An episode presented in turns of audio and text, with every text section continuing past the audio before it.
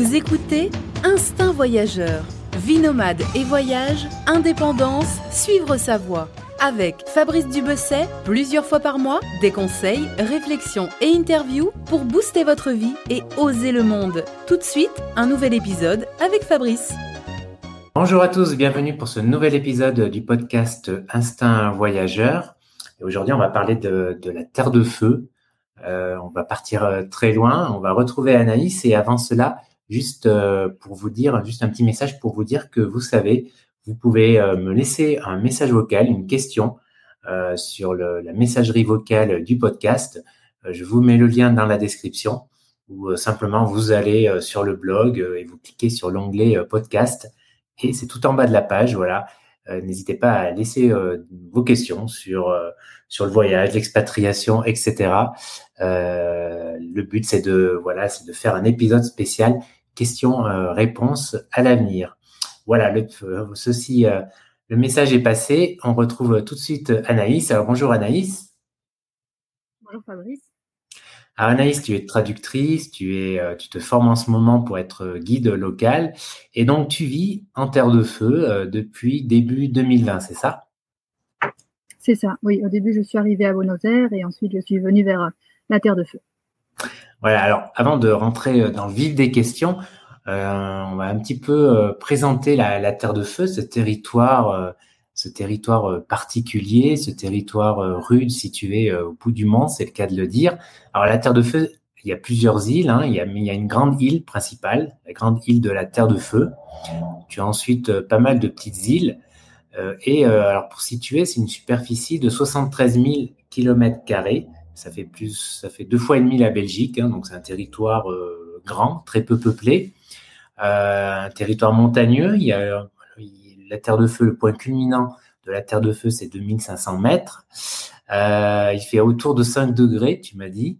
Et donc la Terre de Feu, il y a une moitié, en gros, enfin une moitié argentin et une moitié, un moitié chilien, c'est ça? C'est ça, c'est un territoire binational, oui. Voilà, et euh, donc c'est un territoire euh, très peu peuplé. Euh, la plus grande ville, c'est quoi? C'est Ushuaia? Alors, il y a plus d'habitants à Rio Grande qu'à Ushuaia, mhm. mais Ushuaia est plus développé au niveau touristique. D'accord. Quelle est la capitale de la région en fait? Bah, Ça va être, c'est considéré Ushuaia en fait comme capitale et du bout du monde. D'accord, donc Ushuaia c'est argentin, c'est le côté argentin. Oui, oui, Rio Grande aussi. Hein. Il y a trois villes du côté hum, argentin, du nord au sud, Rio Grande, Toluín et Ushuaia. D'accord. Alors, euh, dis-moi, comment tu es arrivé euh, ici? Raconte-nous un petit peu euh, comment tu es arrivé en Terre de Feu, Anaïs. Alors, en fait, bah, je cherchais un stage de Master 2. J'ai fait un Master métier de la rédaction et de la traduction. Et en fin de compte, je voulais revenir en Amérique latine parce que j'avais vécu presque un an en Colombie, j'avais beaucoup aimé et voilà.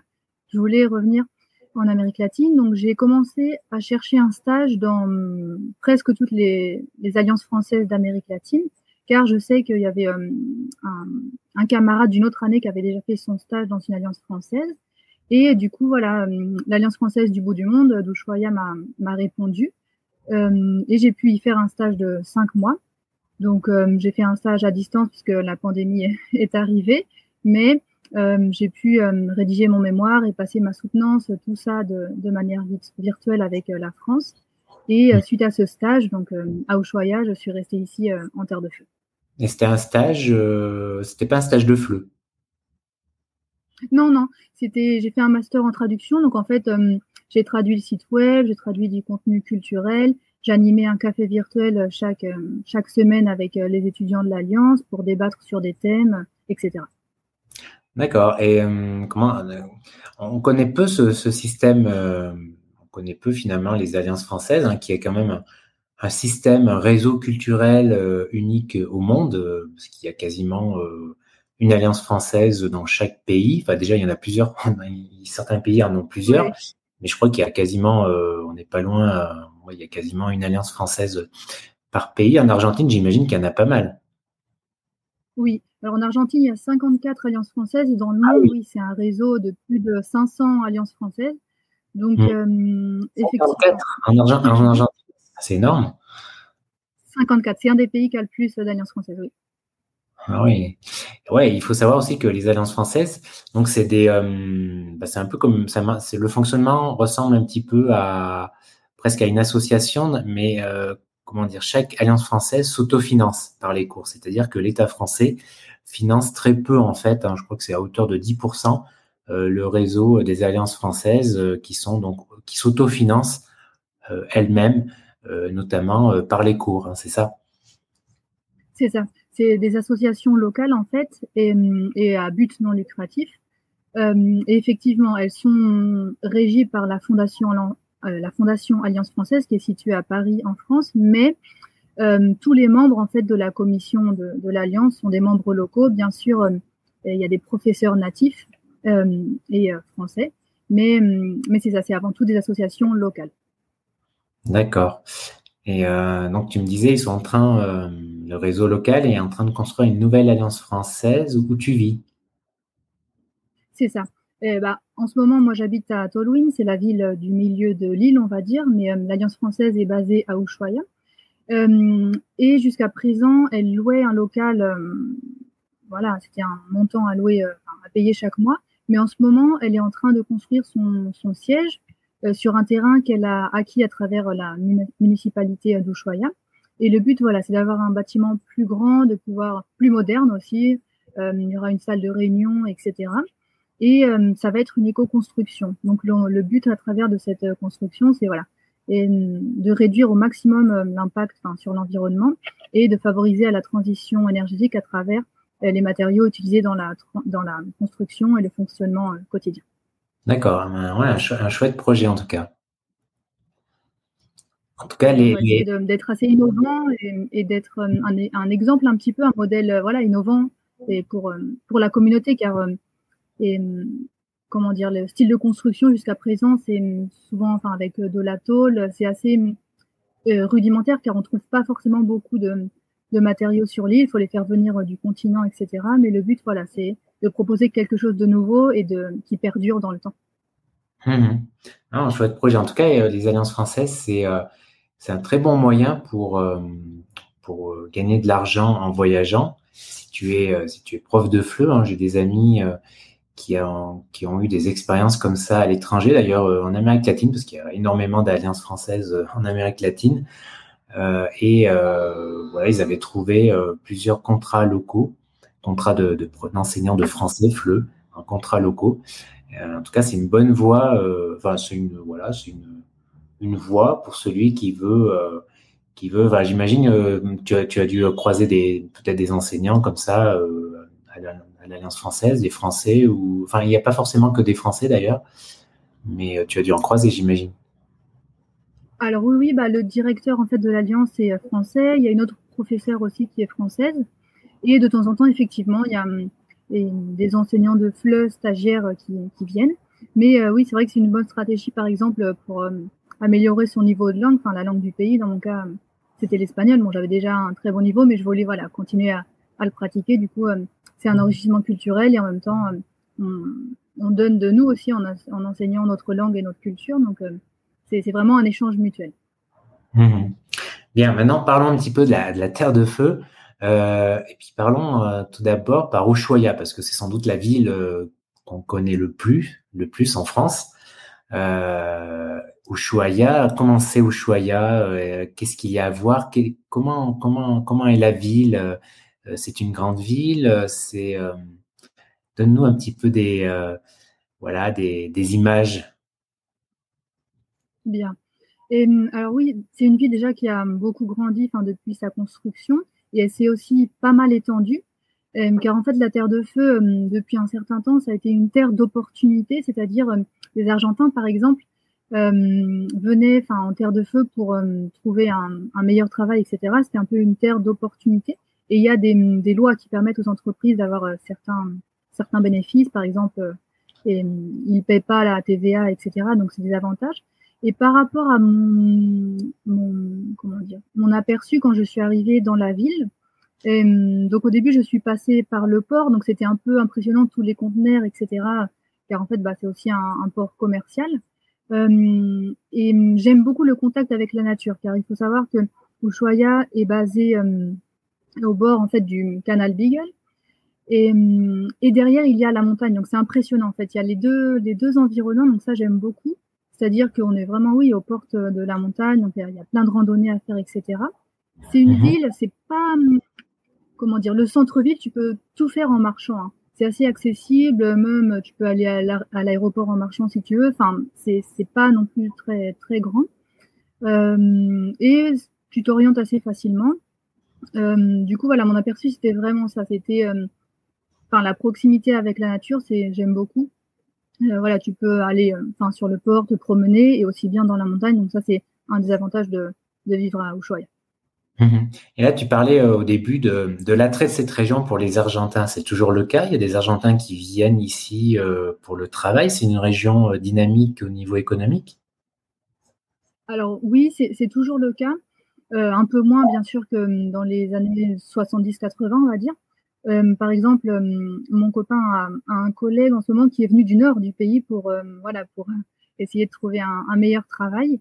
Et voilà, il y a certaines conditions qui sont favorables, mais il faut savoir que c'est des conditions de vie assez rudes, on peut dire, car voilà, comme tu l'as dit, 5, euh, 5 degrés de température moyenne à l'année, voilà, de la neige, bien sûr, en hiver, en mhm. été, il fait pas non plus euh, très chaud, même si bon, maintenant ça commence à monter à une vingtaine de degrés certains jours.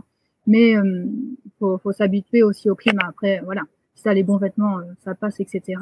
Mais c'est pas fait pour tout le monde non plus. Il y a beaucoup de vent. Enfin, c'est un peu l'image qu'on a. Je sais pas si c'est le cas au Ushuaia, mais si, tout à fait. Et d'ailleurs, il y a des arbres qui sont pliés en fait, et, et ils ont pris cette forme à cause du vent. Donc oui, oui, c'est vrai. Et plus d'ailleurs à Rio Grande qui est la ville du nord de l'île. Là-bas, il y a encore plus de vent car elle est directement sur la côte euh, atlantique.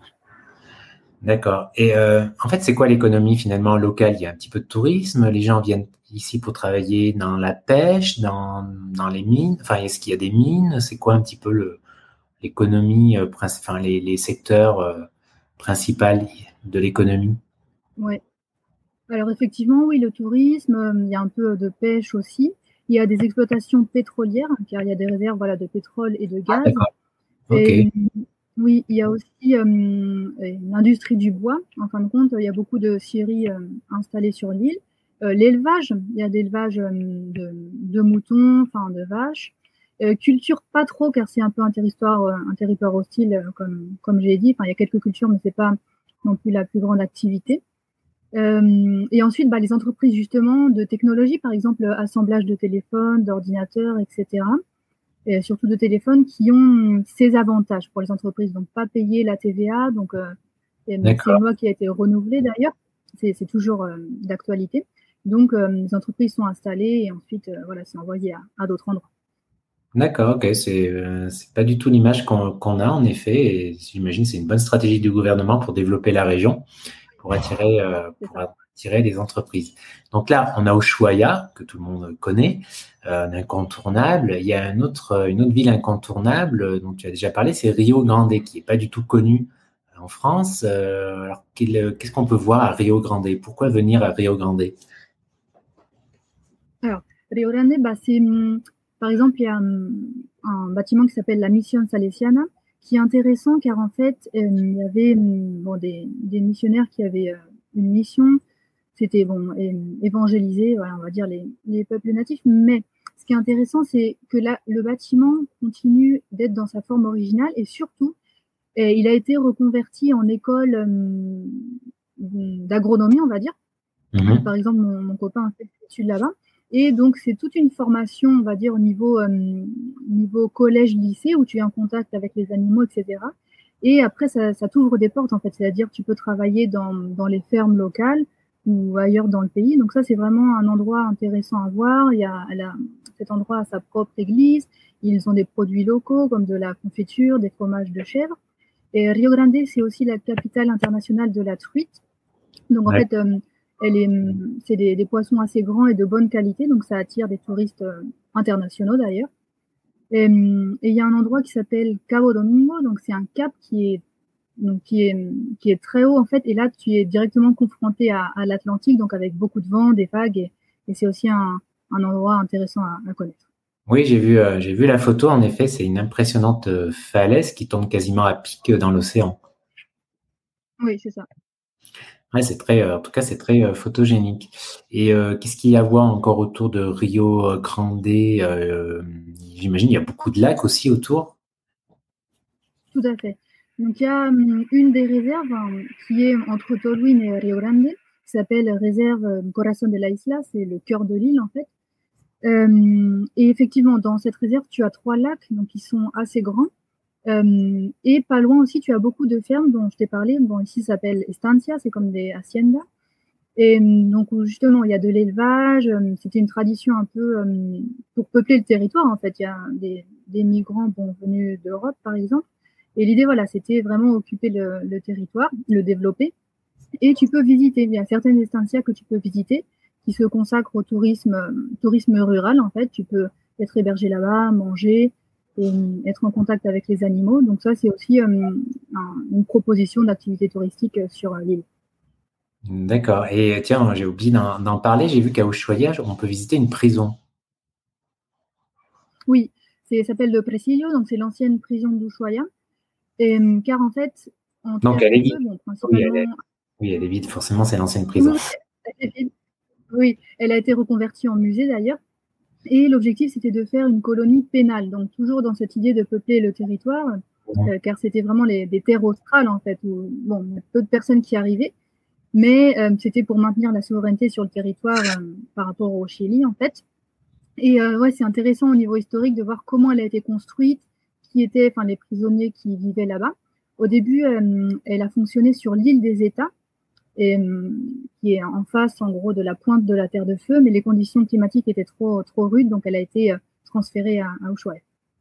D'accord, ça me fait penser à chez nous la, Guyane aussi, qui a été aussi une terre de bagne et d'exil, etc. C'était un peu le même, le même objectif, j'imagine. C'est ça. C'est vraiment, c'était emmener bon, les prisonniers dans un territoire lointain, mais pas juste cette idée de les éloigner, vraiment de qu'ensuite ils puissent s'intégrer dans, dans, la vie locale. D'ailleurs, ils étaient en contact hein, avec, euh, avec les quelques résidents de, du village, on va dire, à, ce moment-là. C'était pas encore une ville. Euh, mais voilà, ils faisaient du pain pour les résidents, ils allaient couper du bois pour se chauffer, euh, etc. Mmh. Quand, quand, on a échangé un peu pour préparer le, podcast, hein, je me suis rendu compte qu'il y avait vraiment beaucoup d'activités à faire en terre de feu. Bien sûr, il y a les, randonnées, évidemment, mais tu m'as parlé aussi de beaucoup d'autres choses et notamment, euh, j'ai vu qu'il y avait beaucoup de monde. C'était une destination euh, très prisée pour, pour les adeptes de la pêche sportive, notamment. C'est ça. C'est ça. Donc, tu peux pêcher principalement d'octobre à début mai. Donc, bien sûr, il faut, un permis de pêche. Et, tu as différents endroits. Donc, par exemple, dans le Rio Grande, c'est aussi le nom du fleuve éponyme avec la ville. Euh, mhm. Ici, moi, j'habite à Tolwyn, tu peux pêcher dans le lac Fagnano. Et euh, tu as différents, différentes rivières aussi où, tu peux pêcher. Euh, il y a certaines entreprises qui, sont, qui se dédient à cette activité, vraiment emmener les touristes dans différents endroits.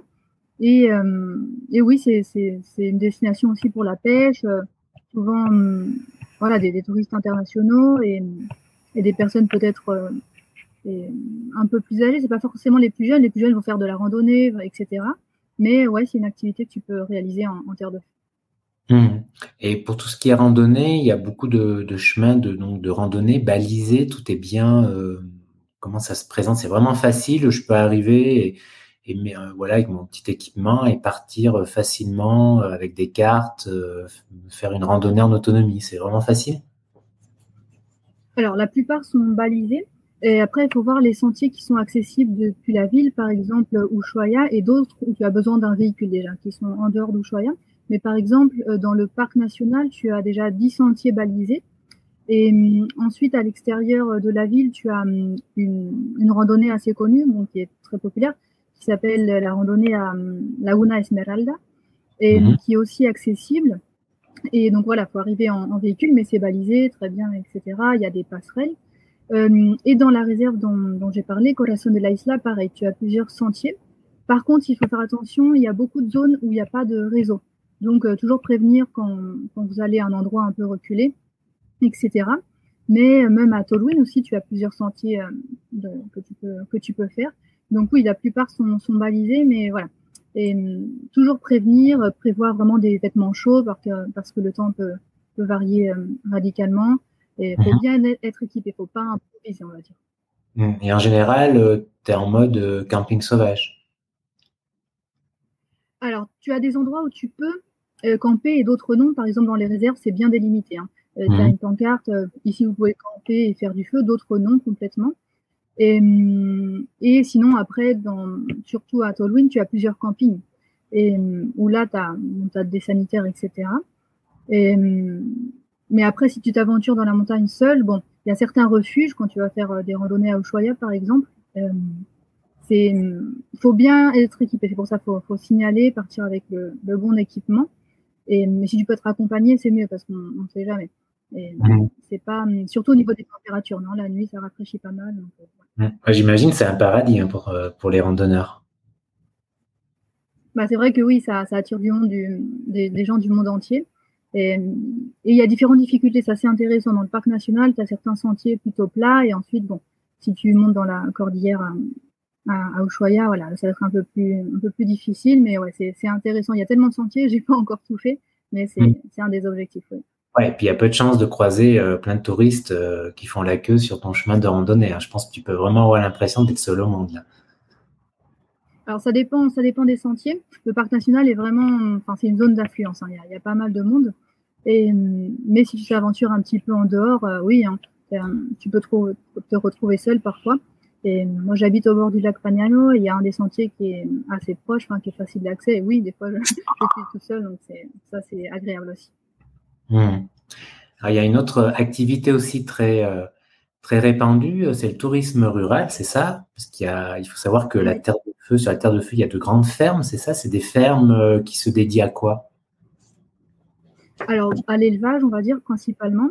Et donc oui, des moutons. Ici, euh, il y a un plat connu qui c'est l'agneau de, de, la Patagonie en fait. C'est très réputé. Donc il y a des vaches aussi. Euh, l'école d'agronomie dont je t'ai parlé a quelques cochons, bon, des, poulets aussi. Euh, mais principalement, c'est ça, ça va être l'élevage. Euh, très peu de, oui, très peu de culture. Et tu peux visiter certaines. Et il y a une route qui s'appelle route de las estancias, des, des, fermes en fait, où tu fais tout un parcours et tu peux tu peux en visiter certaines, donc faut sûrement réserver.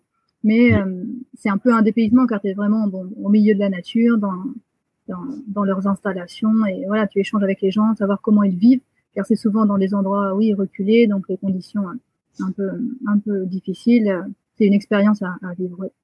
Mmh. Eux, leur but, en fait, c'est d'avoir un autre revenu complémentaire avec le tourisme en proposant le logement, en fait. C'est ça, logement et nourriture. Donc, toutes les essentiels ne, ne font pas ça. Hein. Mais euh, effectivement, c'est l'idée parce que euh, et des fois, c'est compliqué d'avoir des revenus stables, non Avec euh, les vaches, ça dépend, ça dépend du, du prix de la viande. Ou euh, c'est pas forcément euh, pour la viande, mais aussi des bêtes pour le lait. Hein, c'est certaines, certaines mhm. exploitations. Mais l'idée, c'est de, de, diversifier et, et d'avoir de, des revenus de différentes sources. Mhm. J'imagine que certaines aussi euh, proposent ce qu'on appelle le woofing. Tu dois connaître. le woofing, c'est très, en général, c'est très orienté activité rurale, j'imagine que euh, c'est possible de trouver des offres de woofing dans ces fermes. Alors, je connais le woofing, mais honnêtement, je, je ne sais pas. Il faudrait se renseigner. Et mhm. je ne sais pas si c'est très développé, euh, honnêtement, sur l'île. Et peut-être, hein, mais c'est pas c'est pas trop l'idée. C'est plutôt vraiment recevoir euh, des touristes et qui, enfin, qu'il faut héberger quelques jours dans leurs installations avec la nourriture, etc mais j'en ai jamais entendu parler, euh, enfin, qu'il y a des propositions de woofing ici. Il faudrait s'enseigner, mais honnêtement, je ne sais pas. Mhm. Donc, en tout cas, on peut, on peut complètement en fait allier euh, la randonnée et des séjours donc dans, les, dans ces fermes, euh, dans ces fermes rurales. En fait, on peut allier les deux. Oui, c'est possible. Après, euh, les fermes, donc effectivement, sont dans des endroits où il n'y a pas forcément de sentiers marqués. C'est ça, par contre, faut faire ah, attention. Donc, elles peuvent t'accompagner sur leur terre, voilà, à connaître. Et, mais c'est pas forcément des sentiers accessibles à tout le monde. C'est des terrains privés, du coup, faut, faut voir avec les propriétaires si, voilà, si tu peux passer.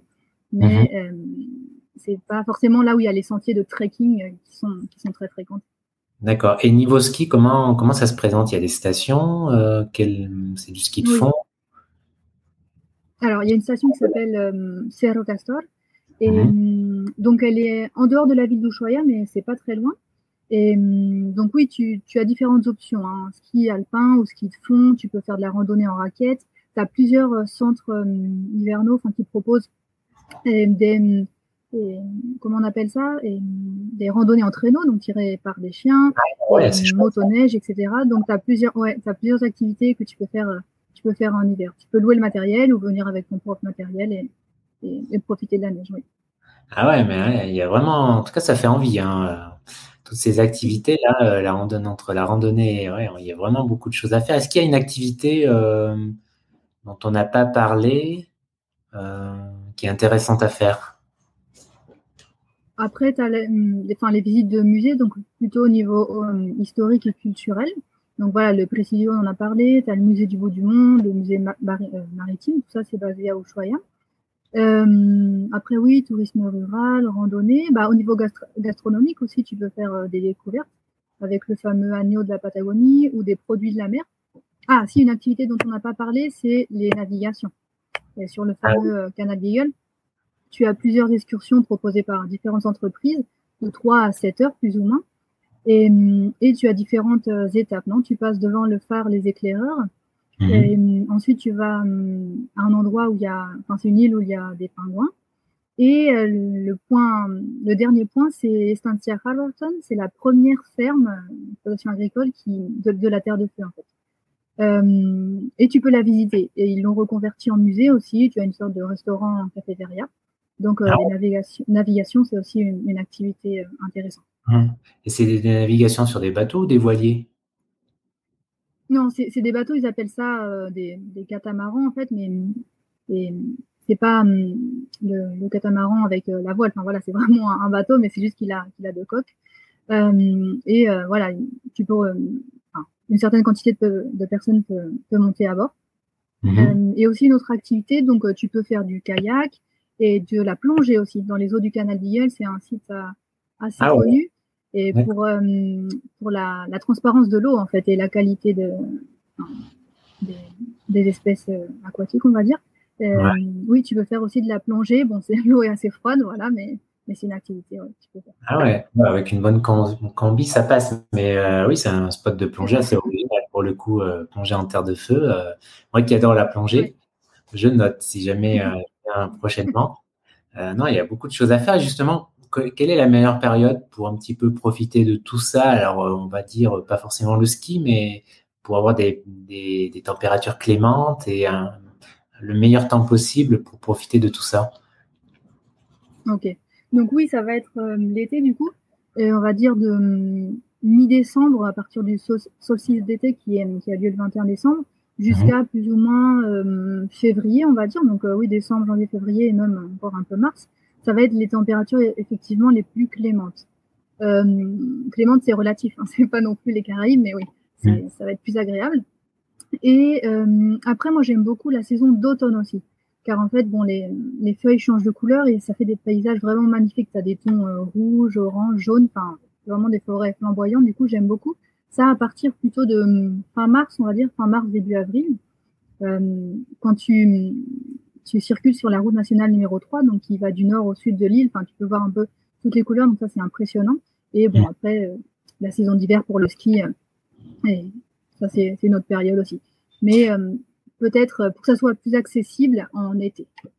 D'accord. Et est-ce qu'il faut un budget important pour y voyager? Comment est le coût de la vie en terre de feu? Alors, quand on fait bon, la conversion, on va dire, de l'euro au peso argentin, donc bien sûr, c'est avantageux. Euh, mais ce qu'il faut savoir, c'est bon, le vol, on va dire, en partant depuis Paris, tu passes obligatoirement par Buenos Aires, les billets d'avion sont, sont assez chers. Et par hmm. exemple, moi, je vais rentrer en France euh, là cet été en juillet, et oui, c'est quand même c'est quand même assez cher. Par contre, la vie locale, donc tout ce qui est courses alimentaires, et oui, c'est plus cher que le reste euh, du pays, car il faut faire venir bah, la majorité des aliments du continent. ça vient ça vient par camion ou, ou parfois par par bateau, mais davantage par camion. Euh, donc on va dire plus ou moins euh, au niveau des courses, plus ou moins 80 euros euh, toutes les deux semaines pour une personne. Ça c'est au, taux enfin, officiel, taux de, change, taux de change officiel. Après, un logement à Ushuaia, plus ou moins 250 euros, ça dépend bien sûr du, type de logement. 250 euros Et si on compare avec le. Oui, 250 euros. Et après, les loyers. Comment? Dans les moins chers, dans les hôtels les moins chers ah, par contre, je disais une location, oui, je disais une location, euh, étant donné moi j'habite ici, euh, voilà, location mensuelle. Non, les ah, hôtels, euh, la nuit, je ne sais pas combien elle est, mais non, non. Et de la les hôtels de luxe aussi, mais. D'accord. non, non. Et après, si on veut comparer au niveau du carburant, par exemple, un litre coûte plus ou moins bon, 80 centimes. Et si tu veux t'acheter des chaussures, enfin des baskets plus ou moins de marque, ouais, minimum 80 euros. Donc, tout ce qui est vêtements, et nourriture, euh, c'est quand même euh, assez cher.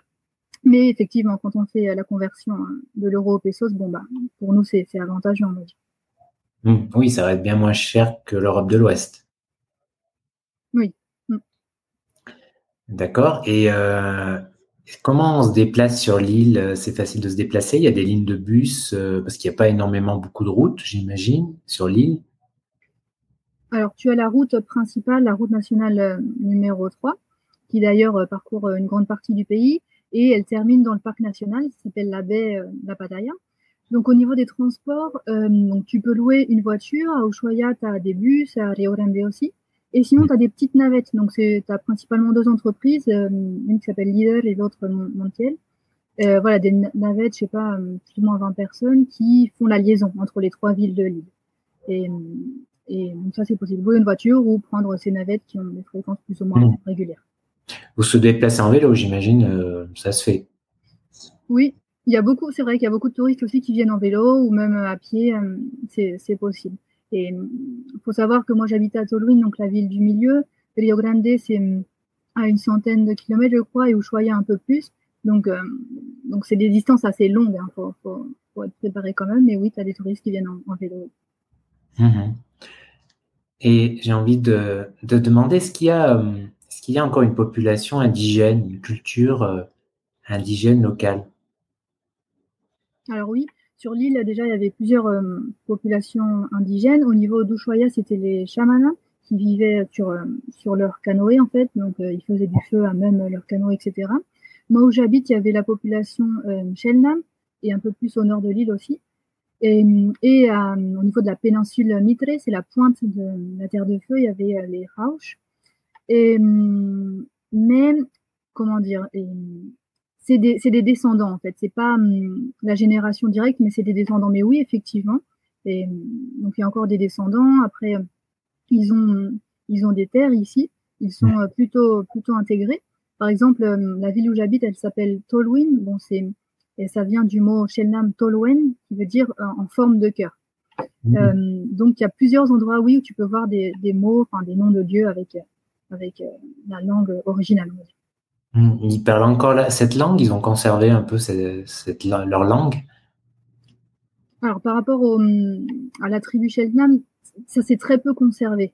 Et, car bon, ils avaient été obligés, notamment à, travers les missionnaires, à ne plus parler cette langue et, et à apprendre la langue des, missionnaires en fait, mais ça s'est très peu conservé. Et il y a certains dictionnaires avec quelques mots, mais de là à faire une phrase euh, complète, c'est plus compliqué. D'accord. Mais comment ils, sont dans, une forme de revendication, euh, ces tribus, enfin, ces populations indigènes par rapport au pouvoir central ou tout est apaisé euh, Alors, bah, ils sont ils sont intégrés à la vie locale. Donc comme je disais, bon, ils ont leurs terres qui, leur ont été euh, octroyés, enfin, ou enfin c'est à eux de, les protéger en gros. Mais c'est pas, hum, c'est pas, hum, comment dire. Moi par exemple j'ai une camarade qui est enfin, descendante de, du peuple Shelnan et, hum, et voilà on est ensemble en cours etc. Du coup oui ils sont intégrés, c'est pas aussi conflictif comme ce qu'on a pu voir par exemple avec les Mapuche. Et mmh. c'est sûrement apparu dans, dans, les informations, mais voilà au Chili. Mais non, c'est quand même euh, plus, plus apaisé. D'accord. Et pour toi, quel est le, quels sont les côtés les, plus agréables de vivre en terre de feu? Qu'est-ce que tu apprécies le plus dans ta vie là-bas, à l'autre bout du monde? Alors, je dirais, bon, la tranquillité, euh, le contact avec la nature et hum, le fait, ouais, parfois de pouvoir être seul sur un sentier, comme on disait. le climat, parfois, c'est difficile. Bon, faut avoir plusieurs couches de vêtements, etc. Faut, faut s'habituer. mais ouais, vraiment la tranquillité. Donc moi, voilà, j'habite au bord du lac. Donc si j'ai envie d'aller me promener, bon, je sors et je peux direct être dans la forêt. ouais, ça, ça j'aime beaucoup. Parfois, en France, je trouve on est peut-être un peu trop, enfin, trop speed. mais vraiment, être en contact avec la nature et, un peu le dépaysement. Euh, et bien sûr, mon idée, voilà, de revenir en Amérique latine, voilà, c'était de continuer à pratiquer l'espagnol. Et après, bien sûr, on compare euh, notre vie en France avec euh, voilà, notre vie d'expatrié, on va dire.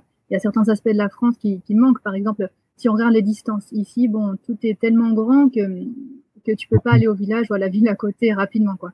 Mais, euh, vraiment, euh, j'apprécie d'être, euh, voilà, je vis dans un camping, c'est calme, c'est tranquille, quoi, c'est paisible, donc ça, c'est un point positif.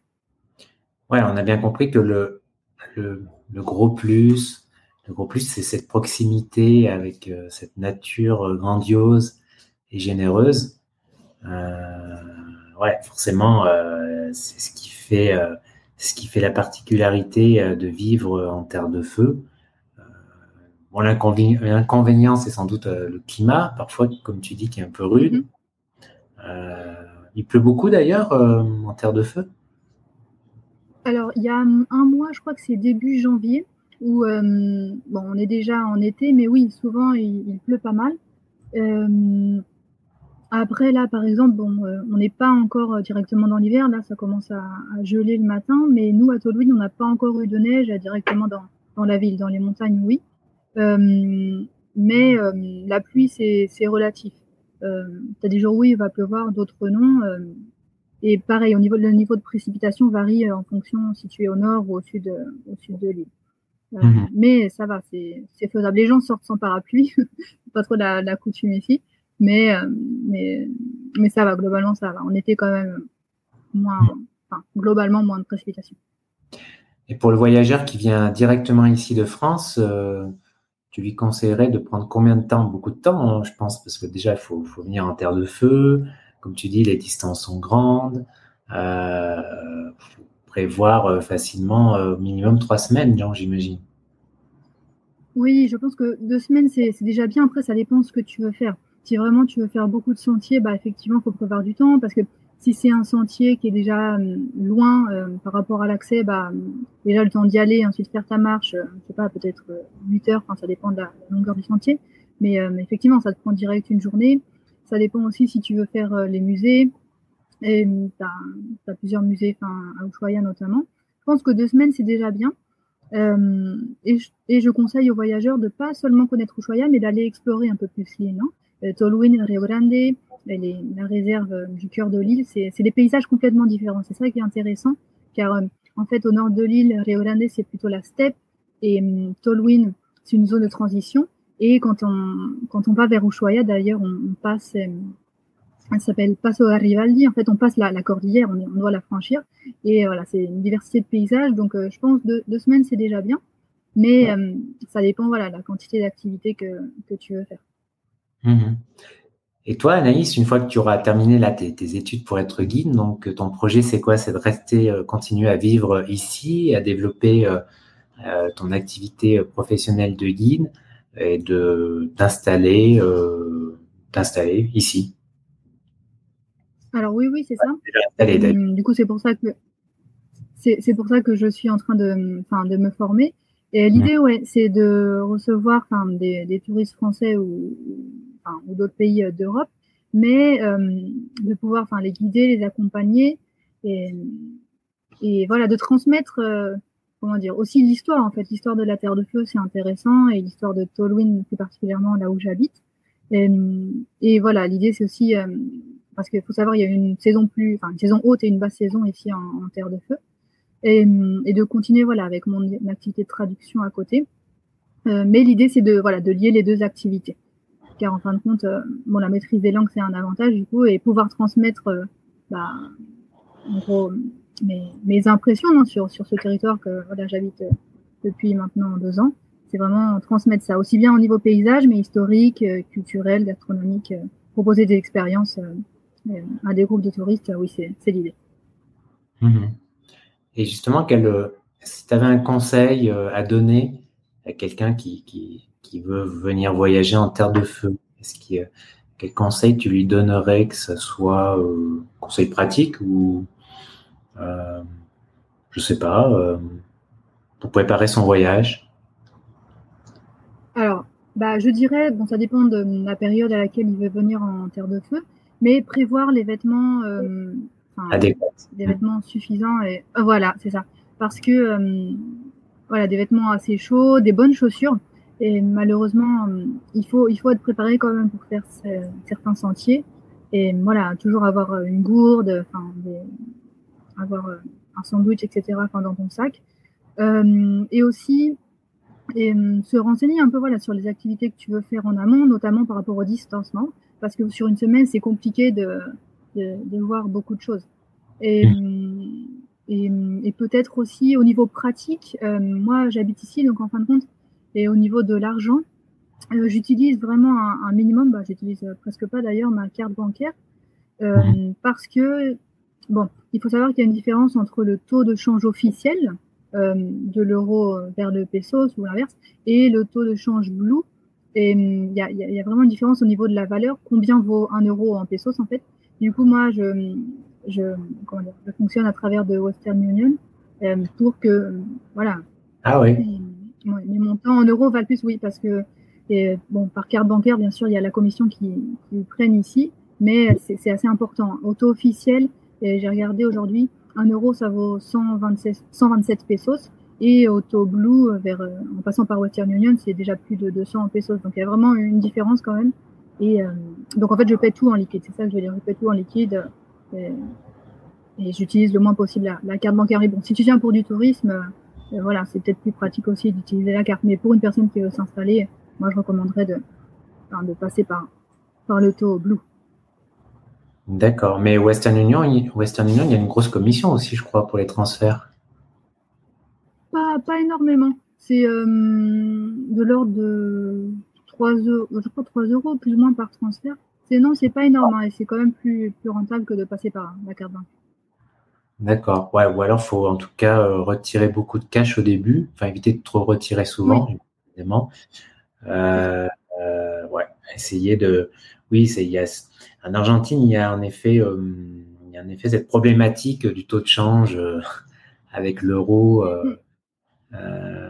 en effet, donc se renseigner sur ça pour savoir qu'est-ce qui est le, le plus économique puis comme tu disais, en effet, en fait, c'est un voyage qu'il faut qu'il faut quand même pas mal préparer euh, en raison des distances. J'imagine qu'il faut il vaut mieux réserver euh, ses activités à l'avance, pas débarquer comme ça. Euh, voilà, j'imagine que c'est un un voyage qu'il faut planifier quand même. Oui, quand même.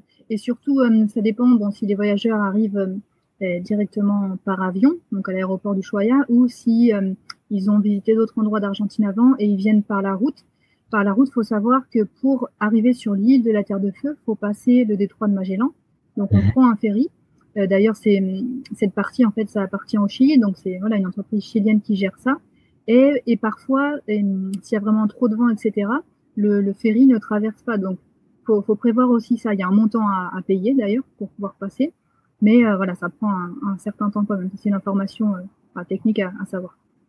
D'accord. De toute manière, si on veut uniquement voyager en terre de feu, euh, ouais, vaut mieux prendre un vol direct de Buenos Aires. Oui, oui, tout à fait.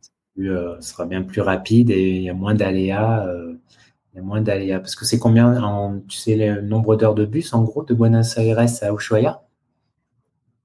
Ouh, ça, je ne sais pas trop. Je sais que c'est 4000 km, mais le nombre d'heures de bus, je sais que la Terre de Feu, bon, plus au nord du pays, je crois que c'est proche d'une trentaine d'heures, il me semble. Donc non, c'est déjà un trajet, un trajet assez long. effectivement, si c'est des personnes qui veulent juste connaître la terre de feu, c'est mieux de prendre un vote. Mmh. Tiens, quelles ont, euh, quelles ont, euh, quelle image ont tes proches, euh, ta famille, quand tu leur, voilà, par rapport à la terre de feu, quelles images ils ont en tête quand tu dis à des amis, à des proches, ah, je vis en terre de feu Qu'est-ce qui leur vient à l'esprit bah, Je me souviens. Qu'est-ce qu'ils te disent en premier euh? Alors, je crois qu'il y avait une publicité française qui parlait de la Terre de Feu, mais hum, pas du tout l'image que, enfin, l'image correspondante en fait. C'est-à-dire que hum, déjà, je me suis renseignée avant de venir ici, mais je pensais pas qu'il allait faire aussi froid. C'est-à-dire, je voyais, hum, enfin, je suivais sur Instagram le compte de, de l'office de tourisme d'Ushuaïa, voilà, je voyais 10-12 degrés, mais non, parfois, voilà, c'est quand même la moyenne 5 degrés. Donc, et hum, ce qu'il voit, je pense, c'est un territoire bah, vaste, assez rural, avec des conditions euh, un peu un peu difficiles. Moi, je leur dis souvent à mes parents, bon, la température qu'il fait, etc. Et ici, personnellement, où j'habite, c'est chauffage au bois et un peu de, gaz, mais c'est pas chauffage électrique, donc souvent, voilà, faut être bien habillé. Donc voilà, un territoire, oui, assez reculé, mais vraiment en contact avec la nature. C'est-à-dire que l'Argentine, c'est en général, hein, c'est un, un, pays tellement vaste que et tu as beaucoup d'étendues comme ça, euh, quasi vierges, on va dire. Euh, du coup, c'est, voilà, j'habite en gros à la campagne, mais c'est pas vraiment en campagne, euh, juste avec des cultures, c'est vraiment un endroit un peu, un peu isolé parfois, on peut dire. Même au niveau de, des communications, des fois, il n'y a pas, a pas de réseau, etc. Et, mhm. Donc, je pense que c'est surtout cette image, un territoire lointain et, et où il faut s'adapter, je pense quand même. Bah, finalement, c'est une image qui colle à la réalité. Oui, plutôt, plutôt. Après, hum, certaines personnes ne hum, savent pas forcément situer. Situer euh, la Terre de Feu, bon, c'est où et, hum, et, voilà quoi. Mais, mais il y a eu une petite différence entre moi, ce que, enfin, l'aperçu que j'avais et, la réalité sur place. Mais, hmm. mais une fois qu'on qu'on s'est adapté, c'est bon. D'accord. Et tiens, dernière question là qui me vient à l'esprit. Euh, la Terre de Feu, c'est aussi une base de départ pour aller en Antarctique, pour faire une croisée en Antarctique, il me semble. Tout à fait. C'est ça. Donc, il y a des bateaux de croisière qui partent depuis Ushuaia ou euh, depuis euh, Puerto, Puerto, Williams au Chili, donc de l'autre côté. Mhm. Et, euh, donc, c'est pareil pour les croisières. Bon, j'ai pas, j'ai pas regardé, mais faut sûrement réserver à l'avance. C'est assez cher, faut savoir. Hein. C'est, c'est pas une croisière de deux jours, non, c'est, ça part bien plus longtemps. Mais effectivement, c'est, c'est une autre, un autre point d'attrait de, de la région. D'accord. Et une autre aussi une autre chose aussi importante, enfin intéressante à dire, c'est que pour celui qui veut continuer le voyage en Amérique latine, tu peux ensuite remonter euh, le Chili en croisière, enfin sur un bateau, en ferry, je crois jusqu'à Puerto Natales, c'est ça, il me semble. Oui, oui, il y a une, ouais, il y a une certaine partie qui est, qui est faisable comme ça. Donc ça dépend des, des entreprises, non, de, c'est-à-dire euh, d'où part aussi le, bateau de croisière. Mais oui, c'est possible. Donc mmh. par voie par voie, euh, par voie maritime. Et sinon, euh, beaucoup d'Argentins, ce qu'ils font par exemple, c'est vraiment voilà, parcourir du nord au sud de l'Argentine ou même d'autres pays d'Amérique latine par la route. Et car vraiment, il y a des paysages très variés, donc c'est possible aussi. D'accord, ouais, la, la, location de voiture, c'est quelque chose de commun. Ouais, c'est enfin, assez utilisé, mais même avec leur propre voiture, hein, des voyageurs qui viennent en, en, en van, Beaucoup font la route Alaska-Ushuaia, ça c'est assez réputé. Mhm. Euh, donc euh, on, voit, pas mal de, personnes qui font ça. Mhm. Et tiens, justement, ça, marche le stop dans cette région? Hum, Alors moi, j'en ai pas vu énormément de temps en temps. Bon, après, je pense que peut-être avec la pandémie, ça a peut-être un peu freiné, euh, un peu freiné ça. mais je connais certaines personnes qui continuent hein, pour aller de Tolwyn à Ushuaia, par exemple, à faire du stop. Bon, ils n'ont pas de véhicule, donc voilà, ils font du stop mais euh, c'est c'est pas fréquent non plus. Euh, les distances sont, sont assez grandes, euh, mais comme on a dit précédemment, des gens en vélo, des voyageurs assez chargés ou, ou à pied, certaines personnes font ça aussi. c'est voilà, c'est possible. Même parfois des, des, des camions, voilà, peuvent mhm. peuvent te rapprocher d'une ville étant donné que voilà, ils doivent apporter des marchandises et au retour, bon, ils peuvent ils peuvent t'approcher. Bon, là, parler, échanger avec toi sur la Terre de Feu, ça m'a vraiment donné envie, euh, envie d'y aller. Et fait, ça me fait penser aussi à un livre que j'avais que j'avais lu de Francisco Coloane, un écrivain chilien très connu. Euh, il a notamment écrit un recueil de nouvelles qui s'appelle Tierra del Fuego, qui, euh, bah, qui raconte un peu des, qui voilà, qui fait le portrait de d'aventuriers, d'aventuriers, de voilà, de, de ouais, de des aventuriers, des pêcheurs euh, qui vivent dans cette région. Euh, c'est vraiment assez poétique euh, et ça décrit bien, je pense, l'ambiance de cette région ses couleurs, un peu ses mythes aussi. il parlait beaucoup, je crois que dans ses nouvelles, il était aussi beaucoup de questions de pêche à la baleine, parce que ça a été pendant longtemps un lieu, il me semble, enfin l'Argentine, le Chili, hein, un lieu un lieu de prédilection pour cette pêche. Et euh, je sais pas si tu connais cet écrivain euh, ou si tu as lu ce livre, mais en tout cas, c'est un chouette, euh, chouette bouquin que je recommande à tout le monde. Alors, j'ai regardé effectivement le livre, mais effectivement, oui, c'est un écrivain chilien, peut-être plutôt sur la partie chilienne d'ailleurs de La Terre des Feux. Mais sinon, un livre qui est, bon, que je peux recommander et qui est assez connu ici, et c'est de l'écrivain Lucas Bridges. Et bon, j'ai le titre en espagnol, il faudra chercher en français, c'est El último confin de la tierra et le dernier recoin, bout de terre, etc. Faudrait, faudrait bien chercher la traduction. Mais c'est un livre qui est assez connu ici, qui raconte un peu euh, la relation aussi avec d'ailleurs les peuples indigènes. Donc c'est assez intéressant. Et, euh, il me semble qu'il a été traduit en, France. Il faudrait se renseigner, mais c'est un livre qui, est recommandé aussi aux étudiants de, de tourisme d'ailleurs. Super, bah merci pour cette, euh, pour cette référence, pour la référence de ce livre qui vient compléter ce livre de Francisco Coloane. Écoute, Anaïs, on est arrivé au bout de ce podcast. Euh, je te remercie pour, euh, pour euh, ton temps. Je te remercie de nous avoir fait partager un petit peu de ta vie là-bas, un petit peu, un petit peu de cette contrée lointaine qui est la Terre de Feu. J'espère que ça aura donné envie à d'autres personnes, pourquoi pas, de, penser venir. Why not?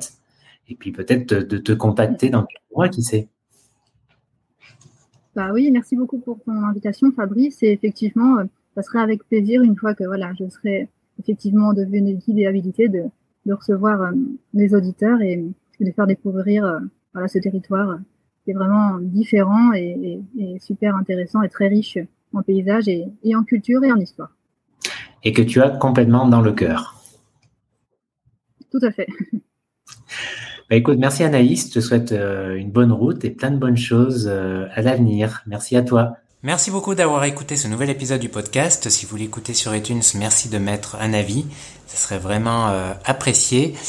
idem sur Spotify. Et puis, comme d'habitude, on se retrouve dans deux semaines pour un prochain épisode. Ciao, ciao